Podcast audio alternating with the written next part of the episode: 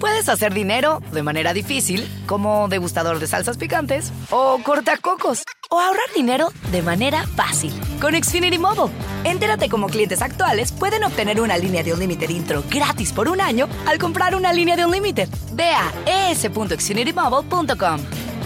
Oferta de línea Unlimited gratis termina el 21 de marzo. Aplican restricciones. Xfinity Mobile requiere Xfinity Internet. Velocidades reducidas tras 20 GB de uso por línea. El límite de datos puede variar. Arriba con Maite. Arriba con Maite. Arriba con Maite. Un programa que te ayuda a vivir feliz y a plenitud. Hoy ya es un día lleno de alegría. Desde México te invito a vibrar. Con estos consejos, amigos e ilusiones que en tu radio y web podrás encontrar. Es el momento de conocernos y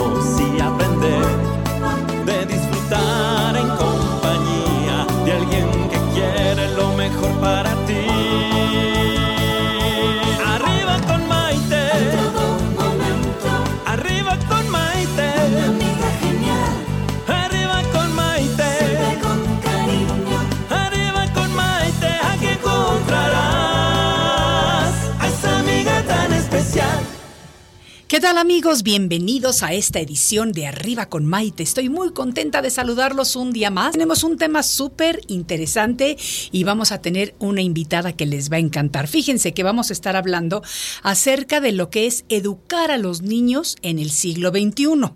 Yo creo que la educación de los hijos siempre ha sido un tema que como padres nos preocupa. Sabemos que no existe un manual, por así decirlo, en el que se detalle cómo debemos de educar a esas maravillosas personitas que llegan a nuestra familia. Aunque hay muchas publicaciones y guías al respecto, todos los hijos son diferentes, así como lo son las circunstancias en las que crecen. Sin embargo, Ahora que estamos en el siglo XXI con la llegada del Internet, de las redes sociales, las comunicaciones masivas de tan fácil acceso para cualquier persona, la educación de los hijos no es igual a la de generaciones anteriores. Y yo estoy seguro de que muchos de ustedes coinciden conmigo. Yo creo que siempre es una tarea la de saber educar a los hijos, pero a veces y actualmente puede ser un poquito más complicado y también los padres tenemos el deber y la obligación de adaptarnos a los nuevos tiempos. La sociedad avanza a un paso tan acelerado que lo que ayer servía y era casi indispensable o necesario, hoy muchas veces ni siquiera es útil. Yo recuerdo muy bien, por ejemplo, que mi mamá cuando yo le reclamaba algo, me decía, ahora no lo entiendes, pero cuando seas madre lo vas a comprender. Ay, a mí me chocaba tanto que me contestara así. Y ni se diga de la respuesta que nos daban nuestros padres, que decía, aquí se hace esto porque yo digo y soy yo quien lo dice yo, pero ¿por qué? Porque soy la mamá o porque soy el papá y no nos quedaba de otra más que hacer lo que nos decían porque era la época en la que se hacía lo que los papás decían. Eso no sirve ya más en la actualidad, porque tenemos una nueva generación de niños inquisitivos, curiosos y muy despiertos que siempre se están cuestionando, ¿pero por qué? Y aunque tú les digas porque yo soy la mamá, te dicen, ¿y eso qué tiene que ver? y te siguen haciendo preguntas y preguntas, cosa que yo creo que ustedes van a estar de acuerdo conmigo. Antes nosotros no nos atrevíamos a hacérsela a nuestros padres, fíjense. Hoy en día, la educación de los hijos es mediante todas y cada una de nuestras interacciones con ellos. Hoy en día educamos con el ejemplo, no nada más con la palabra. Es decir, no porque les digamos no hagas esto, ellos lo van a dejar de hacer si nos están viendo que nosotros sí lo hacemos. Y hasta cierto punto tienen razón. Por eso mismo es que nosotros como padres nunca paramos de educar. A veces lo hacemos correctamente, pero otras veces le erramos porque también nosotros estamos aprendiendo a ser padres de nuevas generaciones y mucho más complejas generaciones. El Internet, como se los mencionaba, ha cambiado todo, así como en su momento, por ejemplo, la penicilina revolucionó la medicina. ¿Se acuerdan? Estoy segura que si no se acuerdan ustedes, las mamás o las abuelitas les contaron la historia. ¿Y saben también cómo que? Cuando se creó la luz eléctrica. Imagínense qué maravilla cuando de repente de estar utilizando velas, podías levantar un switch y ¡pum! se alumbraba el cuarto. Utilizabas un foco o un bombillo y ¡pum! tenías la luz. Así nos está pasando hoy en día. Yo me acuerdo, por ejemplo, que cuando yo me recibí de la universidad, o sea que ya les estoy hablando hace mucho tiempo, en 1985 me recibí, yo me acuerdo que ese año apenas en la universidad se estaban empezando a utilizar las computadoras y no eran para todo el mundo ni eran para el alcance de todos, eran para las personas que decidían estudiar computación. Eso era wow.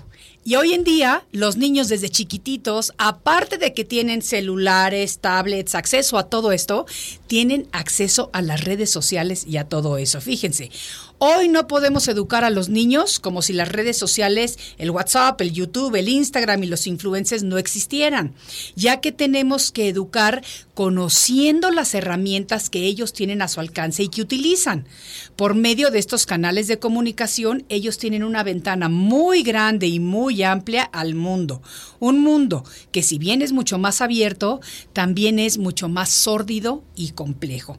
Y precisamente por este ímpetu de querer enseñar a la sociedad cómo educar correctamente a los niños en el siglo XXI, es que tenemos a una gran invitada el día de hoy al programa, la reconocida psicóloga clínica mexicana, Lucy Romero, quien nos va a estar hablando sobre un nuevo e interesante proyecto. Escríbanme sus preguntas y sus comentarios, ya saben que aquí estamos.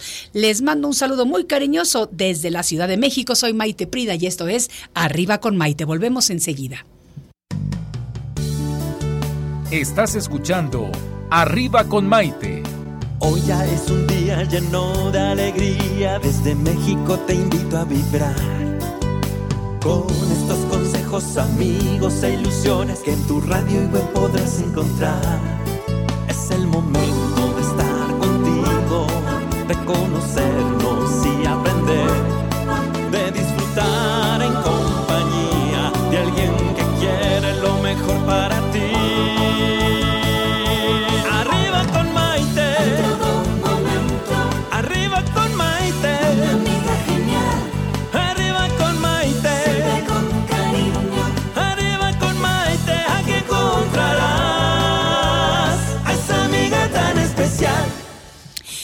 Bienvenidos nuevamente a esta edición de Arriba con Maite. Estamos con un programa muy interesante el día de hoy hablando acerca de cómo le tenemos que hacer los padres para educar a los niños ahora en el siglo XXI. Porque la educación de los hijos siempre ha sido un tema que como padres nos preocupa, pero hoy tenemos nuevos challenges, nuevos retos, nuevas cosas que hacer con esta revolución que existe en el Internet porque los niños desde pequeña edad tienen acceso muy amplio y muy libre a esto. Por eso precisamente es que el día de hoy invitamos a nuestra querida amiga, ante todo amiga, psicóloga clínica reconocida mexicana, Lucy Romero, con más de 30 años de experiencia en tratamiento individual y de la pareja en el campo de la psicología. En el área de la comunicación, Lucy cuenta con un gran legado y una experiencia como comentarista y educadora en radio y televisión sobre una gran variedad de temas en el área de psicología. Además, ha participado en innumerables programas de los medios masivos en México y en Estados Unidos. Fíjense que además ha escrito varios libros, entre los que destacan El universo de Deepak Chopra, eh, de Editorial Grijalbo, El infierno de los celos, Somos diosas, El laberinto de los celos mm, mm, mm, y Exparejas infernales. Así que ayúdenme a darle la bienvenida como se merece a nuestra querida Lucy Romero. Uy. Lucy querida, bienvenida. Me encanta que estés aquí compartiendo esta edición con nosotros. Pues Maite, para mí también es un gran gusto eh, poder estar ante tu auditorio que te sigue con tanto cariño, con tanta, con tanta fidelidad y que siempre les traes cosas maravillosas de gran calidad y sobre todo con este calor humano que tú sabes impartir. Ay, mi Lucy, pues estoy feliz de que nos hagas el favor de acompañarnos el día de hoy, porque fíjense ustedes, les voy a comentar algo. Cuando yo me regresé a este maravilloso país de México ya hace un poquito tiempo, pero ya hace un año más o menos a vivir aquí, eh, mucha gente me hablaba de Lucy Romero. ¿Conoces a Lucy Romero? ¿Has hablado con Lucy Romero? ¿Ya fuiste con Lucy Romero? ¿Ya la conociste? Y yo decía, bueno, Lucy Romero es como muy famosa en México. Vamos a conocer a Lucy Romero y luego tuvimos el privilegio de que nos presentara a Tina, Tinita Salinas, una A vez que vino, prima, exacto, María tu prima, que vino a México de visita y que nos dijo, ahora se tienen que conocer. Así es, Así, así que es. padrísimo y me encanta que tenemos muchas cosas en común. ¿Sabes lo que me llamó mucho la atención? Que tú escribiste un libro que se llama Somos Así es. Mi libro número 9 se tituló Despierta a tu diosa interior. Bueno. Así que tenemos algo en común Pero totalmente. al hablar de la feminidad, de la mujer y de lo importante que es. Por supuesto.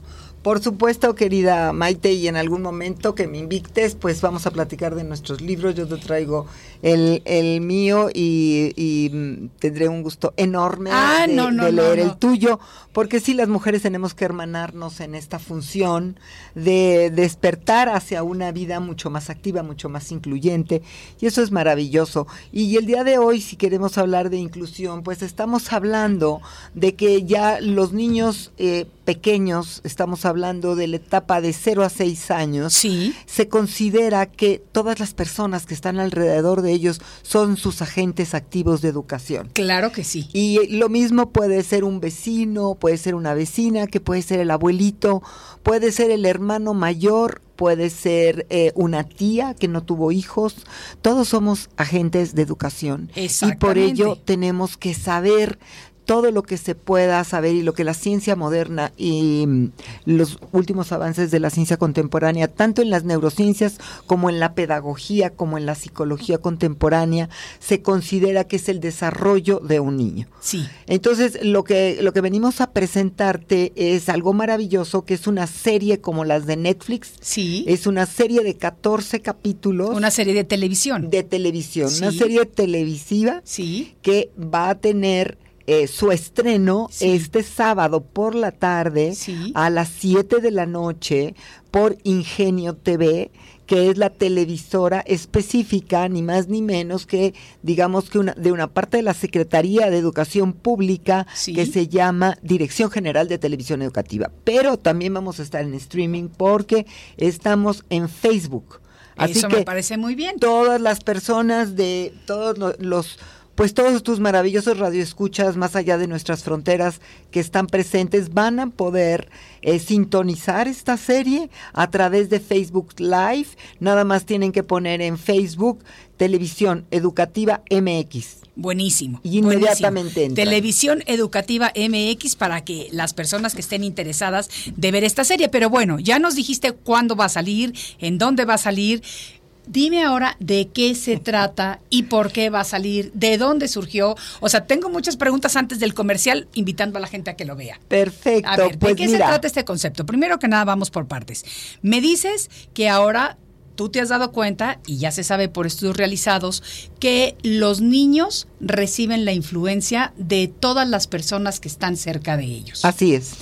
Ok, vamos a empezar por ahí. ¿Qué tan fuerte es esa influencia y cómo les puede afectar por el resto de su vida? Mira, eh, la influencia más cercana definitivamente es de quien pasa más tiempo con el bebé, digamos que en su primer año de vida. Ok. A eso se le llama cuidador primario, Ok. que puede ser la madre, puede ser el padre, puede ser ahora que hay tantos padres que tienen que trabajar Sí. y que en sus jornadas extenuantes, pues a la mamá solamente le dieron 40 días, ya en el mejor de los casos, cuando están en, un- en lugares que son, eh, digamos que, pues muy privi- privilegiados o lo que se con- conoce como eh, maternalmente afines. Sí. Este, estos lugares les otorgan 60 días después del parto, pero ni un día más. Claro. Entonces, la mami tiene que dejar al nene a los 60 días de nacido. Claro. Entonces, ¿qué es lo importante aquí? Que quien se quede a cuidado del niño sea una persona lo más estable posible. Ok. Si lo tenemos que llevar a un centro de cuidado infantil, a una guardería, ya sea oficial o por parte de nuestra empresa, Sí. que existe un lugar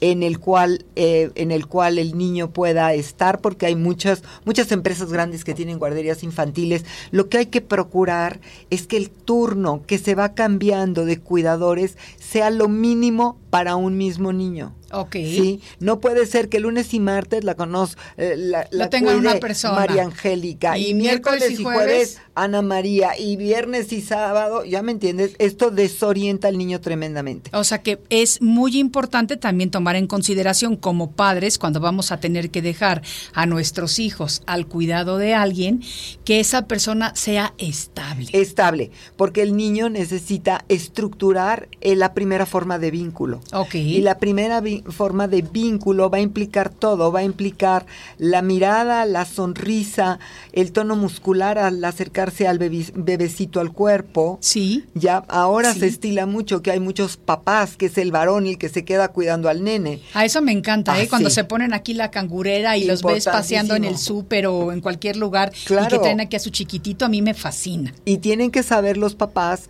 que el papá tiene que tomar al bebé y darle la mamila en brazos. Sí. No se vale que lo tiene en la cuna, Y le, acercan atoran ahí la mamila mientras le- están viendo el fútbol. Claro, le atoran la mamila Sí. y se la ponen con una almohadita. Sí. Ahí el niño no tiene vínculo de relación. El vínculo de relación es la mirada del niño sobre la persona que lo está alimentando. Ese es el primer vínculo. Ok. Y el, el nene va a aprender a conocer a esa persona y esa persona se va a volver su vehículo de estabilidad emocional. Ok, ah, eso está muy interesante porque muchas veces no es que no querramos ser buenos padres, porque yo creo que todo mundo quiere ser un buen padre o una buena madre.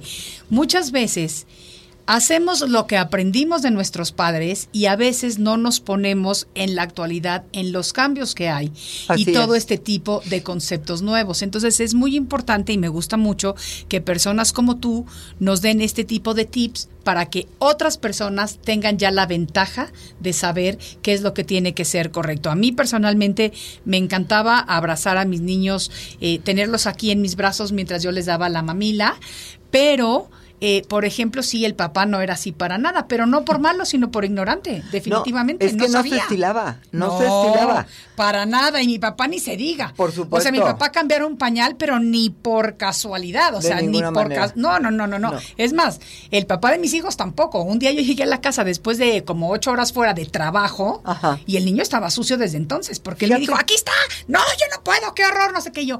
Pero por favor, si es tu hijo, o sea, ¿de qué estás hablando? Claro. Sí, claro, no se estilaba. No. Ahora yo veo que los muchachos, incluyendo mi hijo, que no tiene hijos, pero lo veo sumamente cariñoso con los niños pequeños, eh, muy acomedido cuando tiene amigos que tienen ya niños y demás, y, y me parece maravilloso que ahora esté esa apertura de conciencia, de que se vale empezar a explorar, como digo yo, los aspectos femeninos divinos que tenemos todos los seres humanos y empezarlos a aplicar en nuestros hijos.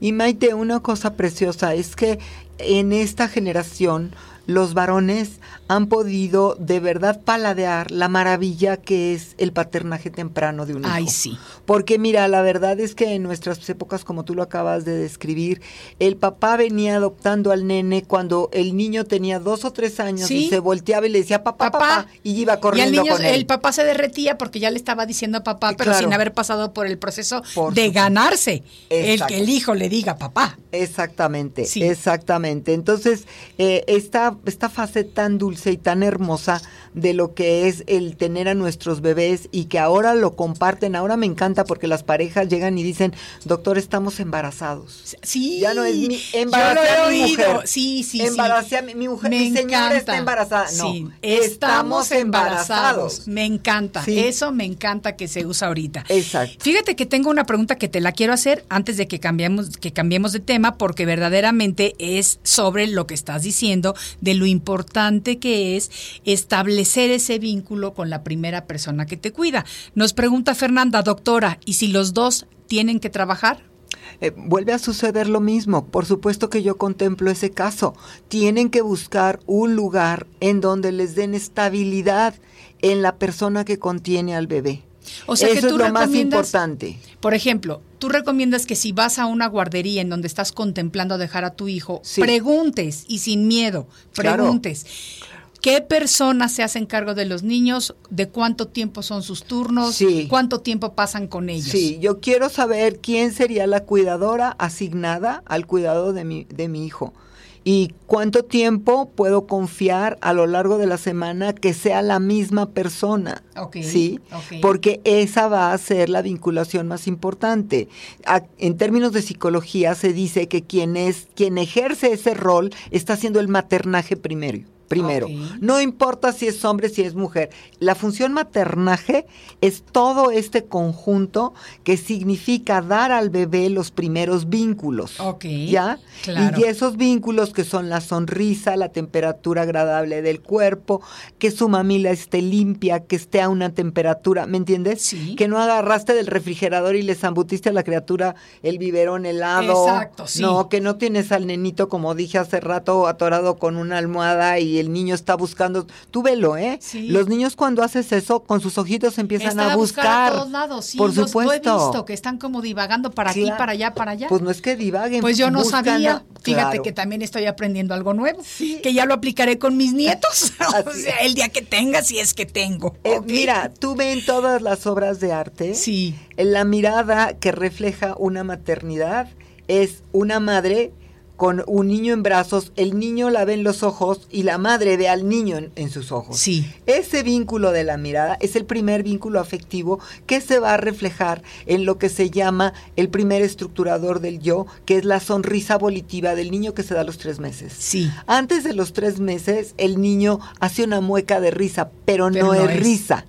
En cambio, después de los tres meses, cuando el bebé ve un rostro, un rostro humano que sonríe, él reacciona sonriendo, porque ya tuvo una posibilidad de una o una, digamos que una atención, un cuidado amoroso y atento hacia esta etapa de la nutrición del bebé. Y por eso, después, alrededor de los 11 meses, eh, viene lo que se llama el segundo estructurador, que es cuando el niño empieza a darle eh, angustia cuando no ve a esa persona. Sí, sí. ¿Te acuerdas esta época en la que tu bebé anda atrás de ti todo el día y donde vayas tú al baño y cierres la puerta? si Sí, llora, si el- se ah, no. asusta, sí. Llora, se asusta, patea. Me- ¿Por qué? Porque se perdió de su vista el objeto, o sea, la persona en quien él ha depositado toda su confianza, Fíjate qué que es importante. este cuidador primario. Qué Ajá. importante es tener este tipo de cuidadores y muchas veces cuando tenemos que salirnos a trabajar, y me incluyo, eh, sí pones atención en que sea una persona buena, una persona que los trate bien, una persona compasiva, cariñosa, pero muchas veces no creamos conciencia porque no la teníamos de lo importante que es que haya también ese acercamiento emocional con el niño o la niña. Pues ahí es donde empieza todo. Un niño que es bien cuidado en términos de afecto. En sus primeros seis años de vida, ese niño va a marchar por su vida sin importar su estrato sociocultural, te lo puedo garantizar, va a marchar en su vida bien. Va a estar bien asentado, va a estar respaldado por esa estructura que los padres les donamos a los hijos, que se llama confianza básica. La confianza básica se estructura entre los dos y los seis años. Me encanta, me encanta lo que nos estás diciendo. Estoy viendo que a nuestro público también le está gustando. Ahorita vamos a tener que tomar una pausa, pero regresamos enseguida y vamos a estar contestando las preguntas que nos están haciendo. Quédense aquí con nosotros. Esto es Arriba con Maite. Volvemos enseguida. Estás escuchando Arriba con Maite. Enseguida volvemos.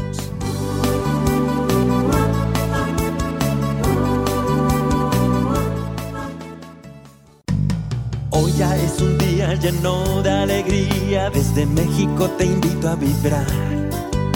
Con estos consejos, amigos e ilusiones que en tu radio y web podrás encontrar. Es el momento de estar contigo, de conocernos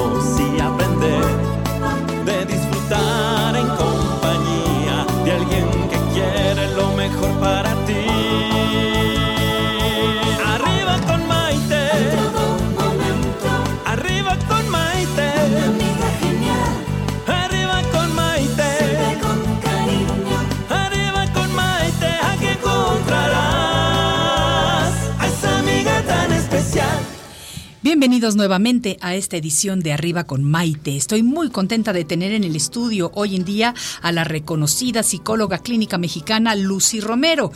Estamos hablando con ella acerca de un tema muy interesante que es educando a los niños en el siglo XXI, porque si siempre ha sido difícil, pues ahora en este siglo de las comunicaciones es un poco más complicado.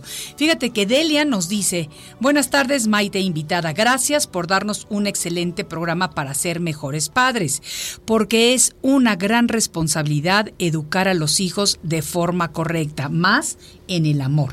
¿Qué te parece? Me parece maravilloso y uno de los temas que más tocó en la serie, querida Maite, ¿Sí? es la educación del corazón. Claro. Eh, nosotros podemos esperar que la escuela dé una serie de elementos fundamentales para los niños, eh, desarrollo neuronal importante, tanto físico como de pues digamos eh, que de control tanto fino como como grueso, pero la escuela no va a dar una educación para el corazón porque eso le corresponde a la casa. Claro. ¿Eso qué quiere decir?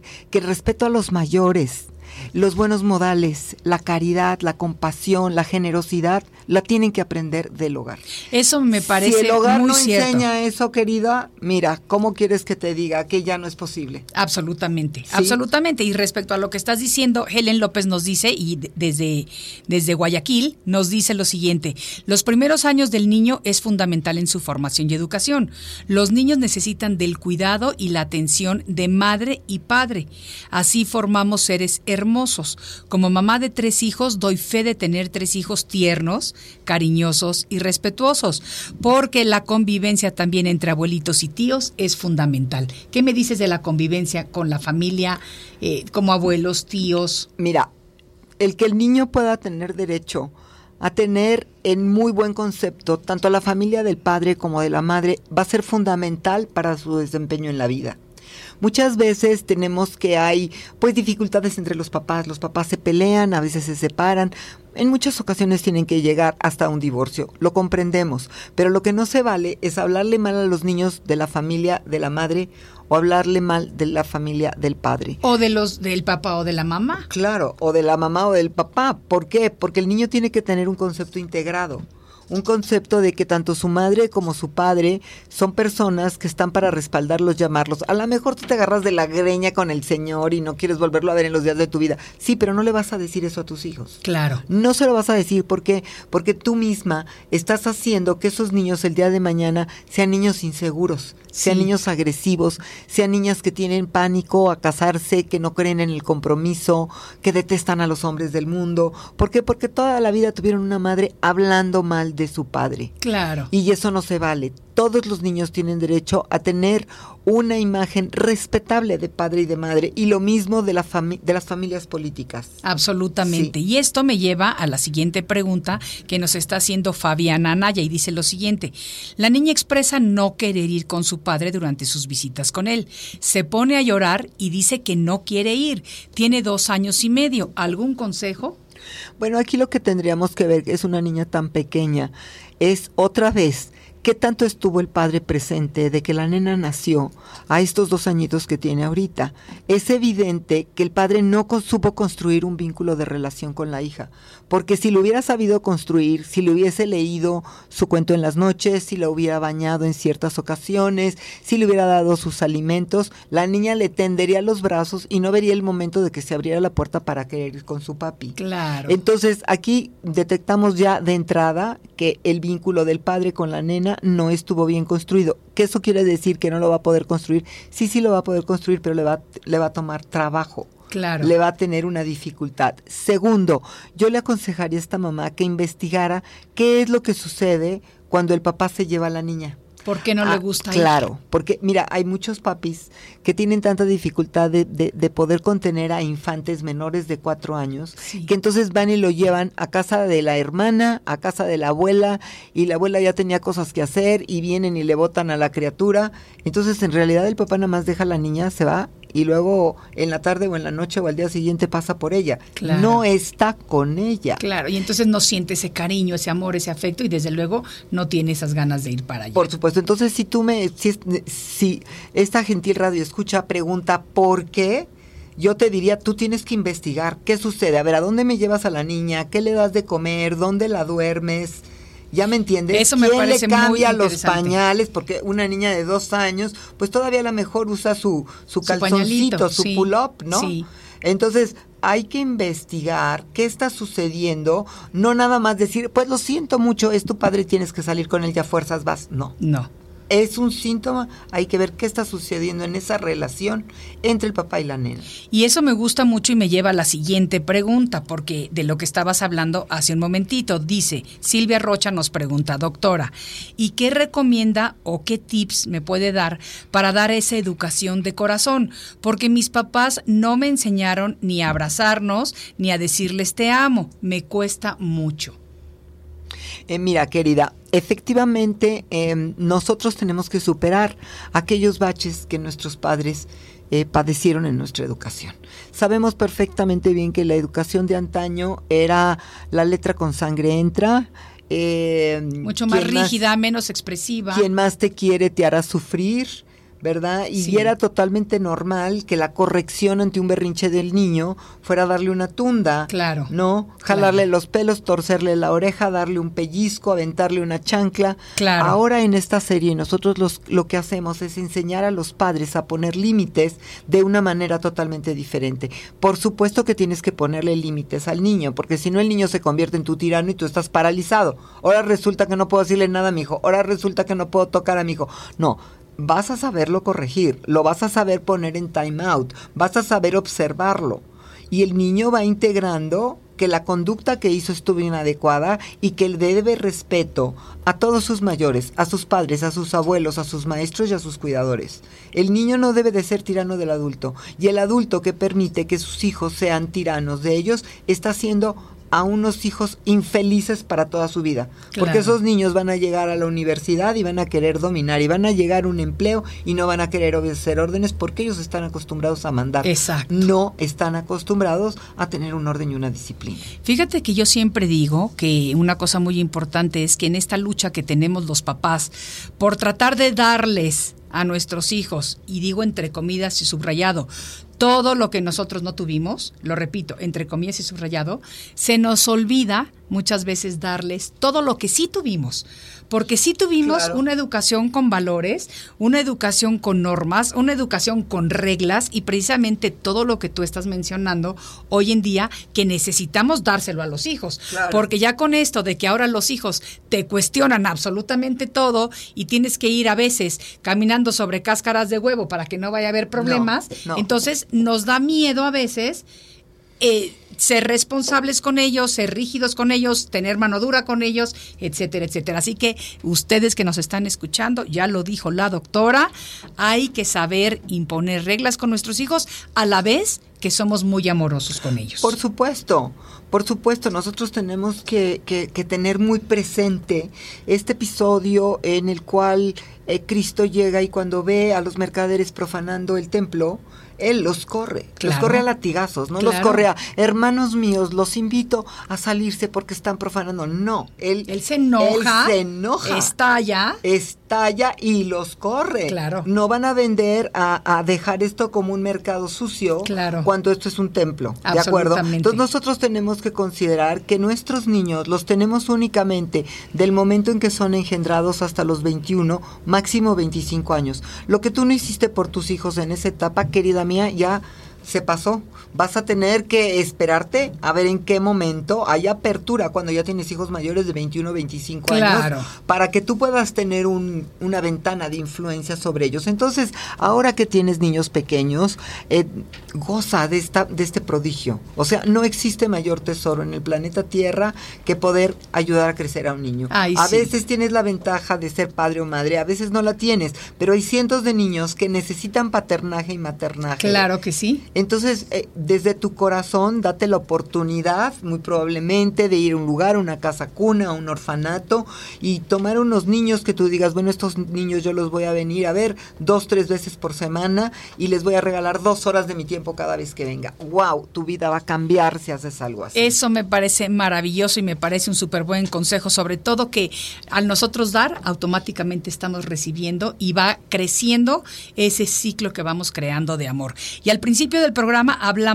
de que tu queridísima prima, Tina María Salinas, nos presentó y nos está escribiendo a través de Face y nos dice, hola desde Las Vegas, dos diosas al mismo tiempo.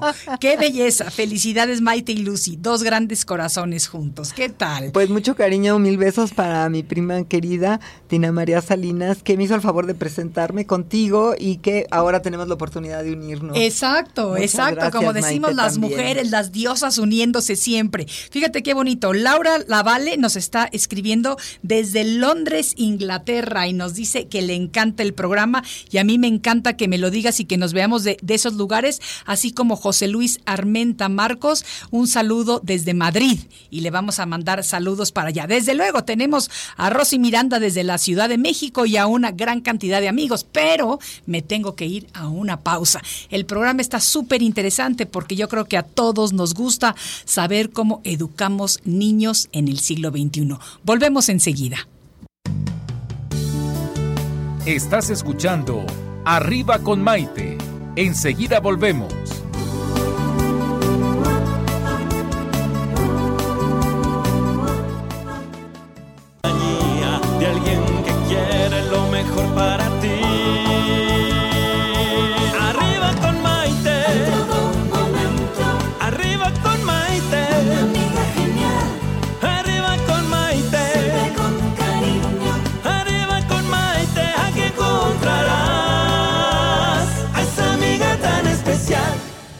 Bienvenidos nuevamente a esta edición de Arriba con Maite. El día de hoy tenemos aquí con nosotros a la reconocida psicóloga clínica Lucy Romero y estamos hablando acerca de lo que es educar a los niños en el siglo XXI. Al principio de la transmisión del día de hoy nos habló acerca de una serie de televisión que precisamente están haciendo eh, y se nos une en este momento Nairobi Medina de la Subdirección de Difusión y Contenidos Digitales de la DGTV, es decir, de la televisión educativa aquí en México. Nairobi, me encanta que estés aquí con nosotros Fascinada para que platiquemos acerca de este tema tan interesante y del proyecto que tienen en manos. Claro, pues estamos muy contentos en la Dirección General de Televisión Educativa de presentar esta serie que conduce la doctora Lucy Romero. También está en esta conducción la acompaña el doctor Luis Méndez. Pero bueno, pues estamos súper felices porque es un proyecto eh, es una serie que, que tiene 14 capítulos, es una serie de 14 capítulos donde ayudamos, acompañamos a los educadores de nuestros niños más pequeños, que son de 0 a 6 años, a este maravilloso mundo que es enseñar a educar. O sea, Sí. Me refiero a que podamos comprender cuáles son las conductas, los cambios, las actitudes que tienen nuestros pequeñitos, saber cuáles son las que son eh, normales o que se consideran normales, pero también las que se consideran patológicas. Porque luego, eh, luego pensamos que el niño es muy berrinchudo, que tiene un carácter muy fuerte, pero no, resulta que ya también el niño puede tener una, eh, pues alguna cosita patológica por ahí. Pero bueno, eh, eso, esos temas, todos estos temas del, del maravilloso mundo del crecimiento y del, del cómo educar, los abordará la doctora Lucy Romero en esta serie, que a nosotros nos encanta presentar. Es un proyecto muy importante para televisión educativa porque nosotros pertenecemos, somos una eh, somos un medio de comunicación público, pertenecemos a la SEP, a la Secretaría de Educación Pública, y hoy más que nunca la SEP está muy enfocada en que la familia se involucre en el, en el cuidado, en la educación de los niños. Como bien lo señalaban en, los,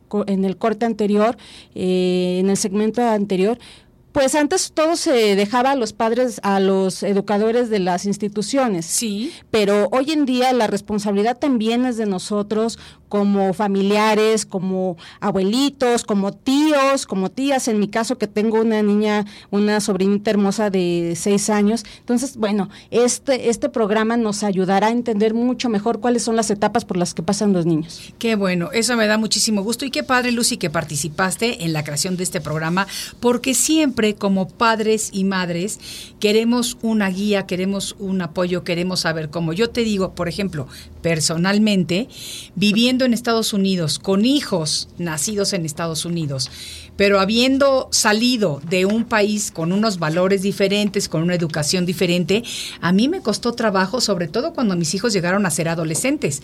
Y me acuerdo que muchas veces cuando querían, por ejemplo, traer invitados a la casa y tenían que quedarse a dormir, no sé, 10 muchachos y muchachas, ¿verdad? Que yo le decía a mi hija, hijita, tienen que aprender a que yo también estoy aprendiendo a ser mamá de esta época. Porque en mi época eso era definitivamente no. Y ahorita, pues sí, es muchísimo más normal y se permite bajo ciertas normas y reglas. Pero yo también tengo que salir de mi shock inicial y tengo que aprender a ser mamá. Entonces es padre que tú puedas tener programas como este en el que nos estén enseñando cómo educar a los niños en el siglo XXI. Y mira, una cosa que quiero agregar es que esta serie, Maite, es no solamente para los papás, es también para los maestros de preescolar, para todos los encargados en los hospitales de las cunas infantiles, porque desde ahí empieza y arranca el asunto de cómo tratas a un bebé en un cunero o cómo lo tratas muchas veces cuando tiene que pasar semanas o meses en una incubadora. Eh, también es para todos los directores del sistema preescolar nacional. Afortunadamente ya en este año se considera obligatoria la enseñanza preescolar para todos los niños del país. Eso quiere decir que antes pues si querías llevas al niño el kinder y si no querías pues no lo llevabas y qué te importaba si al fin nada más iba a aprender rondas, a aprender colores y a jugar con sus amiguitos. No señores, es muy importante y eh, en toda la, en toda la República se reciben a los niños desde, desde los 2.8 años ya pueden inscribir a un niño en un jardín de kinder. Aquí en eh, México, en la República del sistema público, en, la, en, la, República Mexicana, del Sistema Nacional de Educación. ¿sí? Entonces, Em, ahí tenemos que comprender que esto avala la gran importancia de la estimulación temprana para sacar nuevas generaciones de niños más equilibrados, de niños con un corazón más vinculado. Mira, de los grandes esfuerzos que se hacen es porque en la educación preescolar, desde los 2.8 años, a los niños se les enseñe a socializar, sí. se les enseñe a cooperar se les enseñe a salir de su egoísmo, de que este juguete es mío y no te lo presto. Sí. Entonces todo esto es altamente formativo para generaciones de ciudadanos mucho mejor estructurados y mucho más cooperativos. Eso me parece muy bonito. Y fíjate que lo que tú estabas diciendo anteriormente acerca de lo importante que es tener a los niños, sobre todo cuando los estás viendo eh, mientras les das de comer y demás, que son chiquititos. Y tenemos un comentario de Nene de Tijuana que nos dice lo siguiente, que me gustó mucho, porque dice, yo crié a varios niños y yo siempre les daba los biberones en mis brazos. Qué, buen tema. Qué lindo, ¿no? Por supuesto. Que, porque eso es lo que tú quieres y es lo que tú dices que los educadores o las personas que tienen el contacto inicial con los niños deben de hacer. Así es. Ay, eso me gusta muchísimo. Fíjate, eh, Vane, tenemos, tenemos un poquito de interferencia aquí. Este, estamos hablando acerca de lo que es educar a los niños en el siglo XXI. Ahora, te voy a preguntar algo muy importante, porque la sociedad avanza a un paso tan acelerado que, como dijimos antes, lo que ayer servía y era casi indispensable, hoy ya ni siquiera es útil. Ahora, el Internet ha cambiado todo. A mí me encanta, por ejemplo, para este programa, porque gracias al Internet podemos estar conectados con todo el mundo y personas de lugares que antes eran totalmente insospechados, ahora nos pueden estar escuchando y compartiendo, como lo vemos.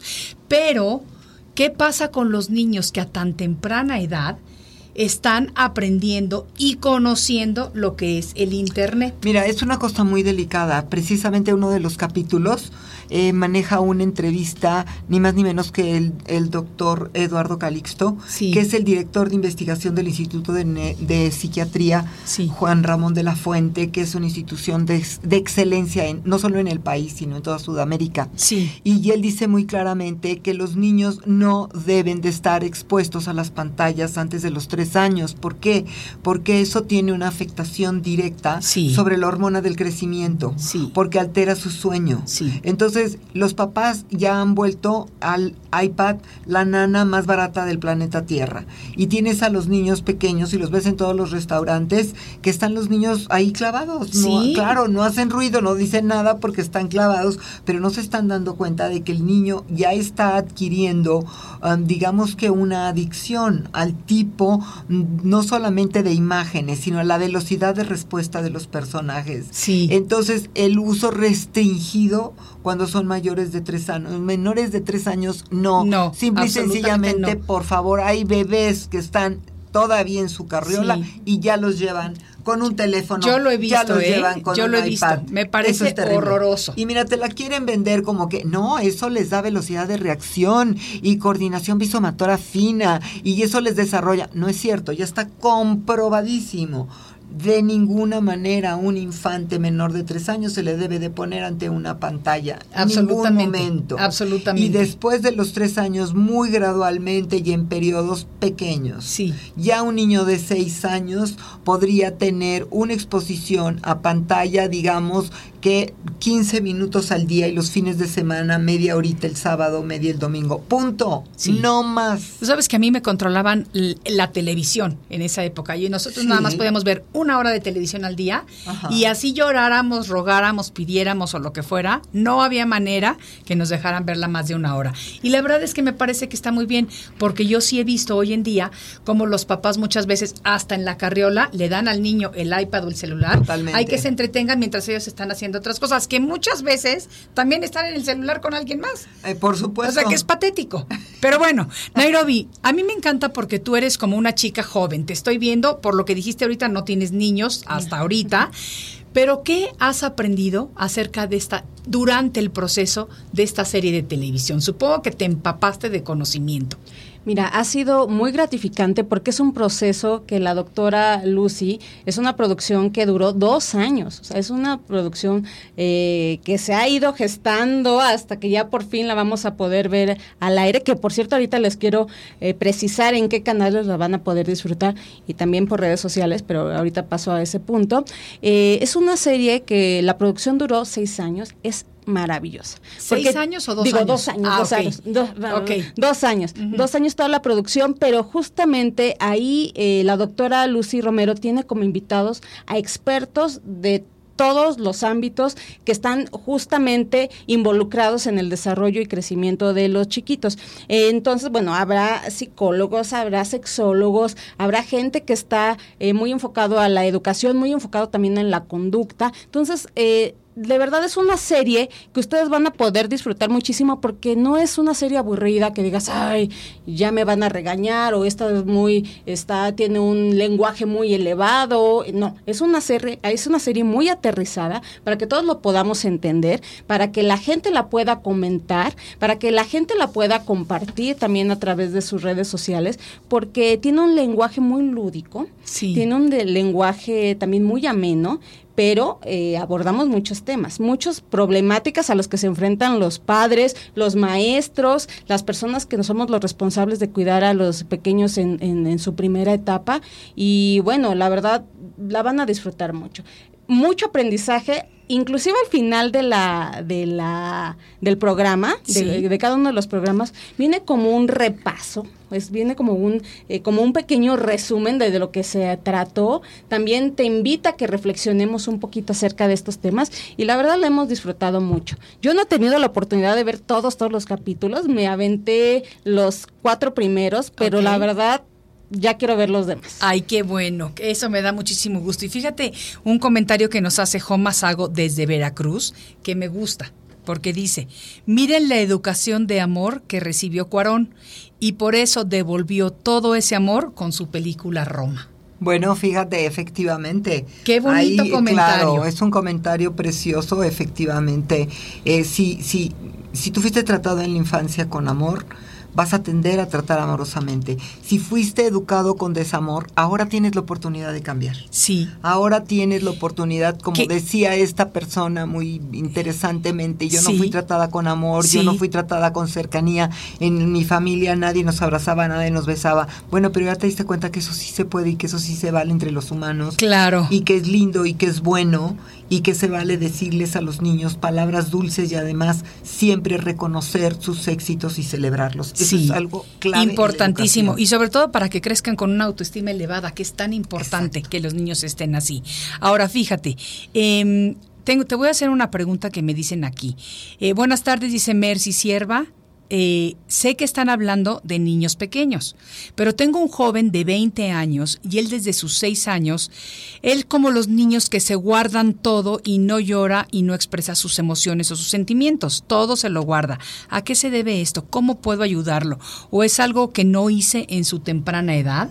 Me gusta la pregunta, porque Claro. muchas veces es lo que decíamos anteriormente, creemos que hacemos lo correcto como padres Ajá. y a lo mejor no sabemos. Ah, bueno, definitivamente no sabemos. Yo me empeñé en, poder juntar un grupo y hacer esta, esta serie porque yo metí un millón de patas y cometí errores tremendos en la educación de mis tres hijos. Ok.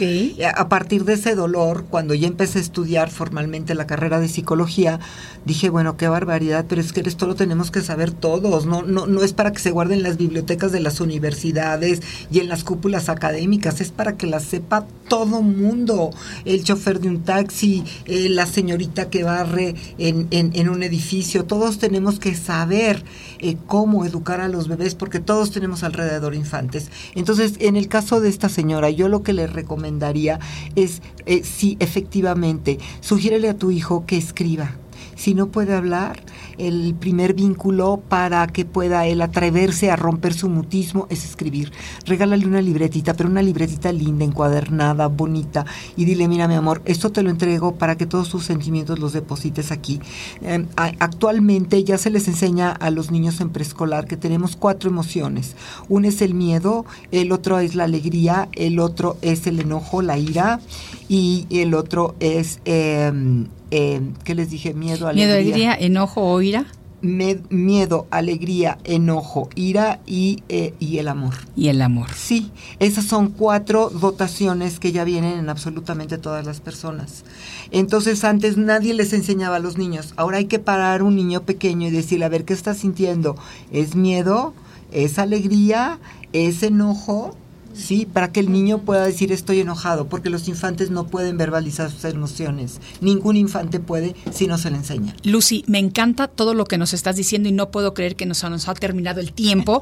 Y antes de que me corten la señal, quiero que me digan rapidísimo en dónde se va a transmitir esta serie, cómo la pueden ver en televisión en México y cómo la pueden ver en internet todos los demás. Claro. En la serie Aprendiendo a educar a niños del siglo XXI, de 0 a 6 años, se va a transmitir a partir del próximo sábado, es el estreno, a las 19 horas por Ingenio TV. Ingenio TV, que es un canal de televisión educativa, por, y, por el 14.2 de televisión abierta y también a través de Facebook. Perfectísimo. Los esperamos a la misma hora en Facebook Live. Lucy, Nairobi, muchísimas gracias por haber estado conmigo el día de hoy y estamos en comunicación. Esta fue la primera, esperemos que de muchas otras visitas. Con muchísimo gusto, Maite, un gran placer. Esto fue Arriba con Maite y nos vemos en el siguiente de la serie. Presentó Arriba con Maite. Arriba con Maite. Arriba con Maite. Un programa que te ayuda a vivir feliz y a plenitud. Arriba con Maite, aquí encontrarás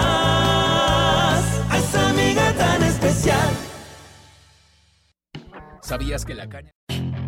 Puedes hacer dinero de manera difícil, como degustador de salsas picantes, o cortacocos, o ahorrar dinero de manera fácil con Xfinity Mobile.